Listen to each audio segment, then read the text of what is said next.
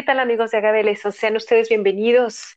Les mando un cordial saludo desde Bruselas, que hoy afortunadamente está soleada y bueno, los invito a seguir escuchando toda la serie de podcasts, de 145 podcasts que tenemos ya al aire. Y bueno, pues hay de todo, desde la fisiología de los agaves, la química, la genética, hasta el uso de fructanos, arte, eh, desde luego conocimiento tradicional y muchas historias y anécdotas de productores, de vendedores y bueno, hasta de pues de químicos y de artistas del tequila, ¿no? Y les digo esto porque efectivamente pues hoy vamos a hablar del arte y la tecnología del tequila gracias a la conexión que tengo con un autor que ustedes ya conocen, que eh, él mismo estuvo aquí grabando conmigo en el podcast número 50.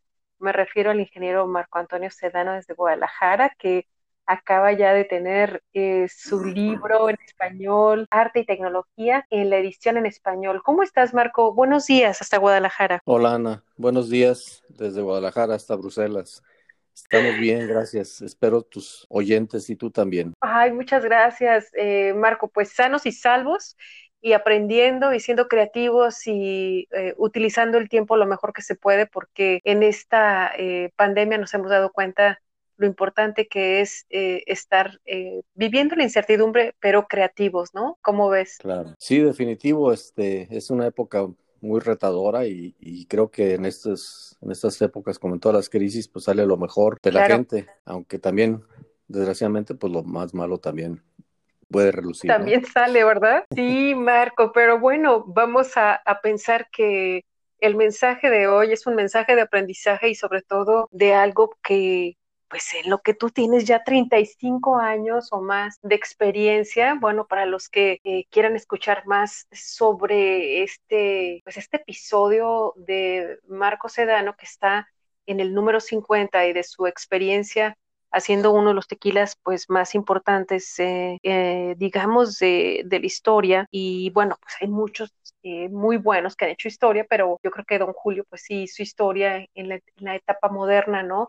Y ahora sale un libro que se llama Tequila, cómo se hace arte y tecnología. Y platícanos, bueno, yo sé que tuviste una edición 2018, ahora sale esta 2020 y pues viene de pe a pa. Platícanos un poquito sobre cómo te sientes tú con tu libro y, qué intentaste o qué intentas eh, sobre todo pasar como mensaje con alrededor de que 18 o 20 capítulos, ¿no es así? Sí, así es, más apéndices. Sí. Eh, sí, este, pues bueno, es como comentamos alguna, algo en el podcast, podcast anterior, este, pues es un libro, se puede decir técnico, porque pues, habla de todos los procesos y los balances que se tienen que hacer para llegar a hacer cada parte del proceso bien. el objetivo inicial de este libro fue, pues, dar un poquito el conocimiento que uno tiene porque desafortunadamente hay mucha gente que sabe mucho, pero por alguna razón no se anima a plasmarlo en un, en un documento. Este, yo invité a varios compañeros de generación a que me ayudaran, porque hay varios de la industria del tequila, que hicieran algún capítulo y no, no se animaron, es, es increíble. Entonces, pues bueno, me arriesgué yo solo. Saliste al ruedo, ¿verdad? Con este, con este libro, pero pues bueno, no son, no son pocas experiencias, no son eh, digamos, eh, ¿cómo, resumir 35 años en todos esos detalles de, eh, de operación? ¿Cuánto tiempo te llevó este libro, Marco? Pues fíjate que no, no tengo muy claro porque fueron muchos años, más de 10, en los que estuve recabando información. No, no tenía la idea de hacer un libro, la verdad. yo lo que estaba haciendo es recabar información de lo que hacía y cuando me puse a escribirlo me di cuenta que todo lo que yo hacía el sustento eran puras mentiras. Entonces ahí empezó la batalla y empecé al mismo tiempo que escribía, pues volví a rehacer experimentaciones, cálculos, este, cosas en la planta, porque afortunadamente todavía estaba en una planta productora. Y pues eso fue reforzando mi conocimiento. no, es un, no fue un trabajo fácil. Eh, no es, yo creo que por eso muchos no se arriesgan. O sea, sí hay que sustentar lo que dices y les puedo decir que salvo dos, tres cosas que yo digo por experiencia en el libro, como datos, eh, todo lo demás pues está sustentado, ¿no? claro. Eh, fue, una labor difícil, la verdad. Diez años, eh, Marco, que te llevó esta, como bien lo dices, ¿no? como estabas pensando en hacer un manual, o estabas intentando eh, recuperar pues tu experiencia, plasmarla, pero también revisando lo que eh, pues te quedaba como duda, ¿no? Y sustentándolo. Diez años de tu vida y sale este libro justo cuando eh, vamos, pues hay cosas que están cambiando mm, enormemente, ¿no? Por ejemplo, yo te quería preguntar en la parte de hidrólisis, porque, bueno, la gente que nos escucha puede ser gente del sector o, puede ser gente que solamente esté escuchando por, gastronomía. Entonces, eh, pues hay cuestiones técnicas y esta parte de hidrólisis, eh, tú lo utilizas genéricamente y antes la conocíamos como cocimiento. Entonces, me gustaría que nos pudieras decir así como las fases eh, básicas y cómo eh, tú manejas esto de hidrólisis y no cocimiento. Quiere decir que ya te avanzas a la época que sigue, a lo que estamos viviendo de, pues de, del uso de difusores. Platícanos un poquito cómo, cómo te sientes con este avance tecnológico, pero también con toda una historia de un saber hacer y técnica tuya. Ojalá pudiera presumir eso, Ana, pero no puedo. realmente no, este, hidrólisis es realmente el proceso como se conoce técnicamente, eh, derivado de hidros, agua y lisis, eh, rompimiento. Quiere decir que es un cocimiento por un rompimiento de, las, de los polisacáridos, que es el, el azúcar, la inulina del agave en este caso, que se rompen los enlaces para dejar libre cada molécula para que pueda ser dulce. Mientras no sea dulce, pues no, no sirve, ¿no? No, no está fermentable. Entonces, hidrólisis realmente es el término genérico técnico que indica que es el cocimiento, ¿sí? O sea, nosotros lo conocemos eh, coloquialmente como cocimiento, el cual puede ser en horno, en autoclave, en, este, en hoyo, como ancestralmente se hacía en el, en el mezcal, o inclusive hasta en el difusor últimamente, que puede ser una hidrólisis después de extracción del jugo en crudo, una hidrólisis que se hace con ácido, con calor o con los dos o con enzimas. Pero es prácticamente es hidrólisis, es, el, es la liberación de los azúcares que contiene la materia prima. ¿Cuál? La que tú quieras, papa, arroz, agave, lo que quieras, ¿no? Sí, sí, fíjate que esta parte, eh, por allí empieza el proceso, eh, esta hidrólisis en la que tú le pones, pues las opciones, a mí me parece muy interesante porque da las opciones tanto del autoclave, da la opción de los hornos, eh, y bueno, hablas ahora del difusor, que ya es la cosa más avanzada, pero también te refieres al, a su ancestro, ¿no? Que es los hornos estos bajo tierra. Entonces, ahí comienza todo y ahí das una serie de detalles y pues unidades de proceso que yo creo que quedan también para la historia, eh, Marco. No sé si tú lo hayas también visto así, porque eh, unes también todo un lenguaje al final de tu libro donde quedan todos estos eh, pues términos que se utilizan y que se van a seguir utilizando algunos y otros se van a modificar en la industria, ¿no? Pero luego sigues paso a paso con el lector para que vaya produciendo el tequila, ¿no? Como iniciaste con hidrólisis y luego vas con fermentación y luego vas este, con destilación y vas con, eh, pues hasta con los productos, luego pones un, este, una muy interesante eh, e-, evaluación sensorial. Es decir, quien compre tu libro ya puede hacer el tequila? Sí. Fíjate que eh, mi, mi, primera, como te decía, y que no terminé la idea, mi primera intención fue este quitar ese egoísmo que hay en tanta gente en la industria que creen que tienen la fórmula secreta de eh, que hace todo, ¿no? Este libro es encaminado precisamente a quitar mitos, por eso me tardé 10 años en quitarme mis propios mitos, este, y dar las herramientas técnicas para que cualquier persona, si se quiere aventar ese tequila, con eso lo puede hacer. Se va a encontrar con pequeños bemoles en el proceso, porque cada proceso es diferente, con cada cocina es diferente, cada cocinero, pero este sí es la idea de que el libro te diga cómo hacer las cosas. ¿Cómo se hace? Que dice el libro, así es.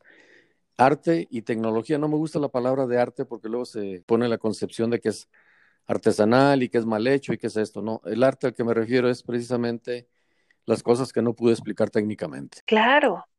Ese, ese fue mi arte porque no lo pude explicar. ¿Por qué? Porque fue experiencia y no tuve la oportunidad de, de hacer la experimentación que me confirmara un número. Entonces, esa parte, arte es muy pequeñita en mi libro y todo lo demás, que tecnología, pues es demasiada palabra para mí, pero pues no, no, no encontré otra mejor que pudiera darle la idea a la gente de que es la forma en que se hace, ¿no? La técnica requerida. Claro. Sí, Yo, yo te quería eh, preguntar de esto también, eh, porque pues tú aquí generosamente lo dices, ¿no? Eh, plasmas lo que haces, todos los detalles, hay muchos detalles en el libro. Y luego con esto los apéndices también, viene todo un, un historial de la, de la normatividad. Hay cosas muy interesantes que yo había visto, pero que no, no este, recuperé y que tú pones ahí una norma de los del tequila, creo que es la de los años 40, 49, en donde eh, hay un discurso muy bonito que me gustó que dice eh, que se utilice el agave en condiciones climatéricas es un, y es un término muy técnico eh, que desaparece totalmente en la norma.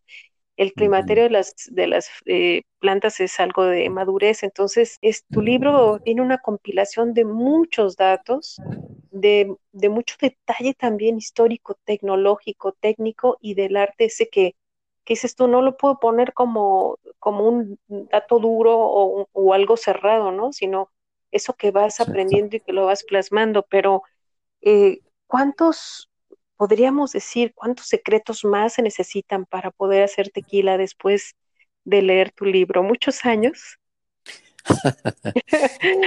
Sin duda, ¿eh? eh sí, eh, desafortunadamente, como todo en la vida, este, la mayor parte de las cosas interesantes requieren tiempo. Cuando cocinas, cuando vives, cuando aprendes, generalmente es tiempo. Entonces ahí está una pauta a seguir nada más. Esa pauta a mí me tardó muchos años para poderla aprender. Entonces la idea es que mucha gente no tenga que pasar tantos años. Con eso puede decir, ah, este loco se equivocó, esto no es cierto. Entonces, pero ya va a tener una base, ¿sí me explico? Claro. Va a partir de algo sin, sin partir de cero. Entonces, te, te voy a dar un ejemplo muy tonto, pero una parte del arte que yo pongo ahí es, hay una relación de BRICS contra azúcares reductores contenidos. Sí. Y, y, mucha gente se va con la finta de que ese BRICS es lo que tiene reductores. No, señores. No. Tú, tú esa, esa, relación va, va, a variar dependiendo de los sólidos presentes que tengas en la muestra. Y eso cuando tú vas al campo, Ana, y te llevas un refractómetro y muestreas un agave, tú dices, no, pues este agave tiene 36 de BRICS. Ah, entonces tiene tanto de una correlación. El 70% es azúcares reductores. Sí y no porque depende de qué tanto le pusiste de sólidos a tu muestra, porque el refractómetro lo que se va a desviar es por la luz que, que genera esa refracción precisamente. Entonces, ese, ese simple asunto, o sea, eso es arte para mí. ¿Por qué? Porque no tengo una correlación. Sí la puedo tener, pero tengo que ponerme a investigar sobre la correlación de BRIS contra los azúcares reductores. Ahí los reto para que lo hagan, los que tengan tiempo. Sí, sí, porque tienes que hacer todo un ajuste, una calibración, una serie de factores a controlar y puedes sacar una curva, ¿no? Probablemente y decir esta relación, pero esa relación también puede cambiar y tú también ahí diste la oportunidad para decir, eh, hay, hay, factores de variación, ¿no? Hay factores que nos hacen que esto cambie.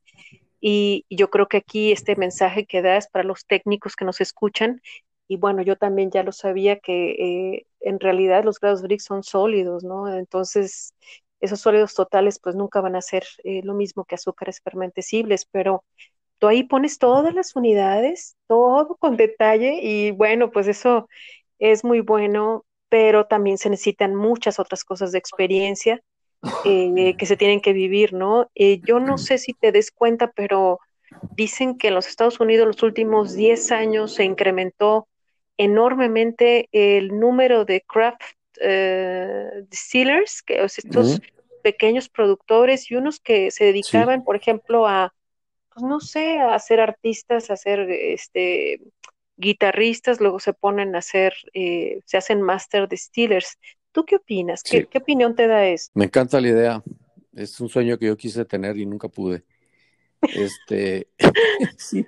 Platícanos. Sí, yo conocí varias eh, destilerías en Estados Unidos, una de vodka, otra de ginebra, manejadas por dos, tres personas y chavos, normalmente jóvenes de 30 años, una cosa así, 30 y tantos, muy entusiastas, con ideas muy nuevas y, muy sencillo de hacer su, proceso. Y dije, wow, ojalá que el agave pudiera sacarlo yo en polvo, igual que estos sacan el maíz en, en, bolsas, ¿no? Este, claro. Y sí, sí lo tenemos, el agave ya hecho frutanos, ¿no? pero, pero la norma no, no lo permite. Entonces, eh, me encantó la idea y te voy a decir, un sueño mío era que los fructanos, que precisamente yo hice una planta para producir fructanos y miel, que esos fructanos los pudiera yo hacer tequila después. Obviamente con todos los bemoles, porque pues no tiene los sabores caramelizados, etcétera, ¿no? Pero puedes hacerlo, así como hacen el, whisky artesanal estos chavos que vi en Oregon, creo que fue. Este, pues unas bolsotas, unos eh, big bags, creo que le llaman, este, con maíz, con maíz ya eh, molido, y ya nomás lo ponían a, hacer la, hidrólisis precisamente, y ya, no tenían un molino, no tenían un horno, no tenían una bola de cosas que nos estorban a nosotros en la industria, ¿no? Yo dije, mira, esta era la idea mía de hacer tequila a través de frutanos. Pensaba lo mismo. Sí, no sería, no sería tequila, porque pues desafortunadamente la norma te especifica que tiene que ser con la piña y cocida y molida y bla, bla, bla, ¿no? Pero bueno, era un sueño, por eso te digo, eh, me encanta la idea, me da gusto, eh, creo que los craft, eh, para mí la palabra craft, la palabra artesanal, tiene tres acepciones que mi hijo me ayudó a, saber qué era. Y él dice, es que es la relación de la persona con la materia prima y con las maquinarias. Eso es craft. Y tú puedes tener un craft pequeñito o tú puedes tener un, craft gigantesco, ¿no? Claro. Este, no es el volumen lo que te determina si es craft o no, es que tengas una persona relacionada con las cosas importantes que es pues el proceso y la materia prima, ¿no? Y, creo, por eso te digo que me encanta la idea que estos jóvenes nuevos que están saliendo a eso, o no tan jóvenes también, pues que se avienten, Chin Marín, si, el mundo es para eso, para probar, ¿no? Claro. Oye, pues hay otros también eh, que han, pues, iniciado este año, creo, eh, que son los que tienen el eh, sitio de tastetequila.com, que también han hecho como un do yourself de tequila, ¿no?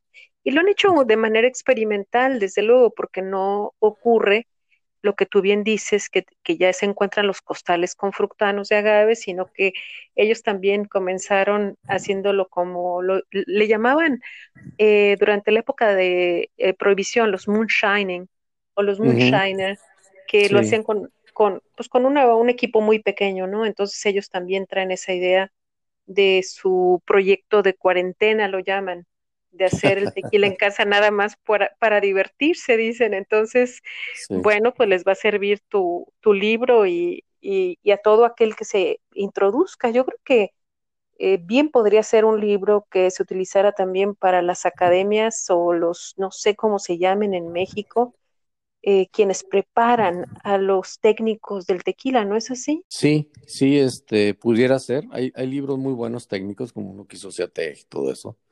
Este, que son más completos que el mío. El mío es como, como tú dijiste bien, un manual, un manual de cómo hacer cosas. Es, es así como que la parte más sencilla de todo el conocimiento, pero sí pudiera ser un libro de, de, base o, también como referencia, ¿no? Creo que, creo que les serviría. Las gentes que se han interesado en mi libro aquí en México, pues son gentes que quieren aprender. Hay muchos que no, que no les interesa porque pues no creen que no es relevante lo que pongo ahí. Pues cada quien, ¿no? Cada quien este, define su, sus preferencias. Eh, pero sí, definitivamente hay gente que lo está usando para eso, chavos, sobre todo que están empezando en la industria, que me han hablado o me han mandado mensaje, oye, ¿dónde consigo tu libro? No, pues ahí ve en Amazon, ¿no? El ideal se está cumpliendo.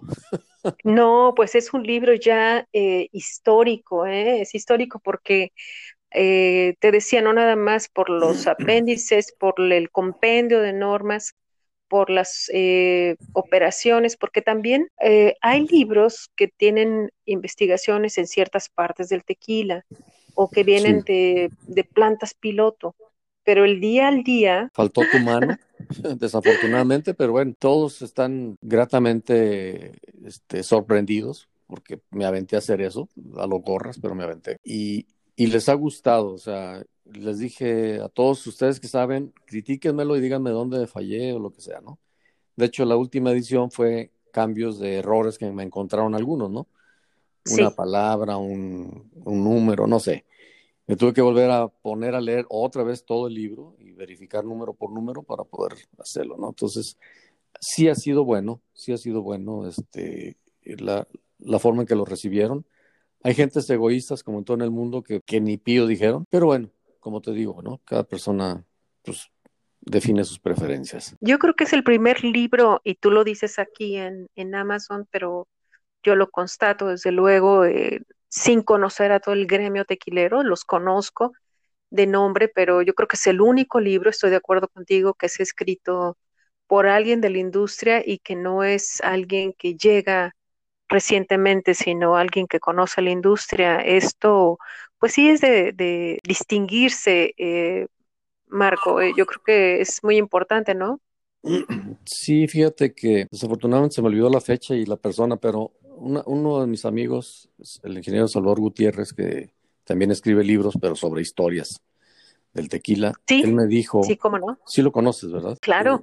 Este, el Jalos, este cuate me dijo, es el único libro que hay después del primer libro que se escribió tratando de ser técnico, dice en 1870 y no sé qué, por el ingeniero fulano tal. Cuando era incipiente la técnica en, la industria, que, ya había gente inquieta que diciendo pues, hay que hacer cosas mejores, este, ese señor escribió un libro Desafortunadamente no lo he podido conseguir, me gustaría. Yo esto no lo sabía hasta que terminé mi libro, afortunadamente, si no, pues, hubiera sido más creído. Pero este, sí, sí, me hubiera sentido como que el non plus ultra.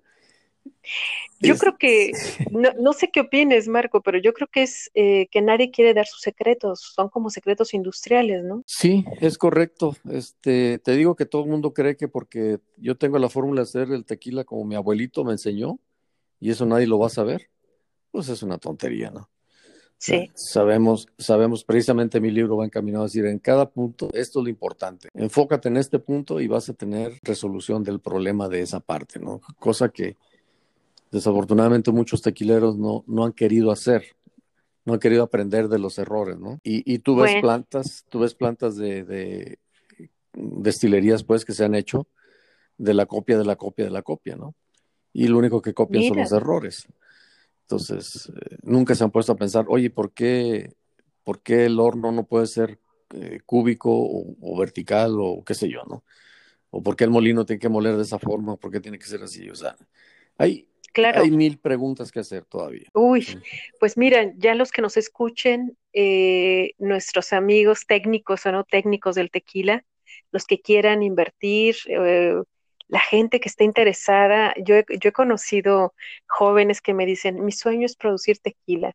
Y, yo, y me llama mucho la atención porque pues no tienen ni eh, conocimiento tequilero, es decir, no provienen de esas zonas no tienen familia tequilera, nunca han estado en relación con el tequila y están interesados. Entonces, ahí es otro perfil, ¿no? De, de gente que, que, tiene un sueño, ¿no? Y que quiere producir tequila. Ah, para ti en este momento, eh, Marco, eh, ¿tú cómo prevés que, que sea el futuro tequilero con respecto a todo lo que se conoce y al avance tecnológico? ¿Crees que puedan regir más eh, micro productores o microfábricas? Es, es difícil porque las, este, las barreras técnicas que está poniendo la industria cada vez son más altas. Déjame decirte, te voy a dar la primicia a ti de que uno de mis sueños que tengo y que estoy ya en el plan es eh, tener una microdestilería que va a ser microdestilería y escuela. Ah, muy bien. Este, muy pequeñita, muy pequeñita, o sea, alambiquitos de 100 litros, no sé, cosas por el estilo. Muy bien. Eh, con toda la medición requerida para que venga gente y diga, voy a hacer mi tequila, pues sí, te va a costar tanto si quieres hacerlo, ¿no? Y tienes tu producción y tienes, no sé, si lo quieres poner en barricas o tanques o lo que sea, o en botellas, pues lo vas a tener, ¿no? Eh, muy pequeña la producción, muy exclusiva y ya estoy en eso. Ahorita estoy en la idea, bueno, no en la idea, en el plan de levantar inversión, porque yo no tengo dinero, soy pobre como para tener una destilería. Pero sí, la idea es esa, este, levantar inversión para tener una micro destilería escuela. Genial. Eso no existe, eh, no ha existido En, en el mundo del tequila y yo creo que vale la pena y creo también que puede ser eh, parte de la tendencia estas microdestilerías, pero sobre todo a partir de una base que ya conoce y que pueden aprender, que no están solos, ¿no? Porque también se pueden aventar así y conocemos muchos casos en la industria de proyectos que, que, caen, ¿no? Porque, porque no tienen aprendizaje, ¿no crees? Sí, así es. Esto, lo único que les puedo decir es que sí sé hacer tequila, que sí, que sí sé diseñar una planta bien y que el tequila va a salir bueno, ¿no? Entonces, aquí, como dices tú, mucha gente en la gastronomía, gente que tiene dinero, que tiene restaurantes, que tiene todo, pues puede hacer sus pequeñas ediciones ahí año con año, ¿no? ¿Cómo no? como quieran, ¿no? Entonces, pues inviértanle un poquito de lana a esto, este, hagan crecer este proyecto y eh, van a tener ahí su mini destilería donde pueden llevar a sus clientes y decirles cómo lo hacen y pueden presumir que ellos son los que lo hicieron, lo que quieran, ¿no? Que lo prueben ahí, o sea, la idea es tener esa micro destilería y un gran lugar, bueno, no un gran lugar, pero no, la micro es de 100 metros cuadrados y el lugar va a ser de 200 a lo mejor, claro. donde la gente se pueda sentar, probar su tequila, su edición, hacer lo que quieran, ¿no? Muy bien. Es una idea turística con una fábrica de tequila micro incluida. Excelente. es la idea. No, pues Marco, ya este tendrás varios de los varios o muchos, no sé, ya que la pandemia eh, esté bajando y que se pueda reunir más la gente, pero tú ya vas a estar preparado con esta idea y a mí me parece genial. Y yo te felicito por este libro, por esta edición 2020 que ya está disponible en Amazon. Que, ¿Cuál es el precio? Diles a, los, a los este, escuchas. Creo que está, está como en 140 y tantos pesos. Este, sí, muy, muy, barato. También está en Google. y es un libro electrónico, ¿verdad? Para que lo bajen, lo impriman y lo critiquen todo lo que quieran. No, pues este, yo te felicito, te digo, y, qué bueno que te animaste, eh, saliste del patrón de, de, la industria, porque encontramos muchos libros de coctelería, ¿verdad? Sí. Encontramos muchos de visitas, de periodistas que van y, y, hacen la visita, el recorrido a, a, destilerías. Todos son muy importantes porque también van reflejando la historia de ese momento. Pero un libro de alguien con experiencia que hace detallitos de estos de paso por paso y haciendo el recuento de eh, qué se convierte a qué, de alcohol, de, azúcares y de otras cosas, hablas hasta de vinazas, pues es muy importante. ¿Quieres dar un mensaje final para este podcast, eh, Marco? Pues Ana, lo único que me queda decir es, este, primero que lean mi libro para que me lo critiquen, y segundo, no pierdan eh, el foco de los sueños. O sea, yo creo que hay que soñar para lograr. No importa cuánto dure ese, ese camino, pero creo que se disfruta más el camino que, que el, mismo, que el mismo resultado, ¿no? Eh, yo ya estoy muy viejo para empezar a hacer caminos nuevos, pero aún así estoy insistiendo en hacer mi nueva microdestilería, pero hasta donde el tiempo me alcance, voy a seguir haciéndolo. Entonces, no pierdan el foco, ese es mi mensaje. Traten de hacer las cosas y disfruten el camino, eso es, lo más importante. Oye, Marco, pues danos tus redes sociales para que la gente te busque en caso ya de querer perseguir ese sueño de ir a producir su propio tequila. Sí, este, bueno, estoy en LinkedIn, estoy en Instagram eh, también, y sí, no me acuerdo cómo estoy, pero bueno, ahí me localizan. Marco Sedano te encuentran, ¿verdad? Marco Antonio Sedano. Marco Antonio Sedano y tengo una página también, msedano.mx creo que es, o, .com. Esa es mi página. Muy bien. Pues cualquier cosa, este, por alguno de los medios me pueden localizar y cualquier duda, pues estoy a la orden de, del mundo, lo que se les ocurra. Muy bien, pues este, estaremos muy al tanto de esa microdestilería, se antoja mucho. Sí, ¿eh? Muy buena idea. Para la inauguración. Sí, sí, sí voy, desde luego que voy, va a estar muy bueno ese avance. Y pues es una idea novedosa eh, del ingeniero Marco Antonio Sedano, más de 35 años en la industria del tequila. El libro se llama Tequila, cómo se hace, se hace, arte y tecnología 2020, ya lo pueden conseguir en Amazon como un libro electrónico. Te mando un, gran saludo, un abrazo, Marco, y nos seguimos escuchando pronto. ¿Te parece? Me parece muy bien, Ana. Muchas gracias por tu atención y pues seguimos en contacto. Hasta, luego. que estés bien.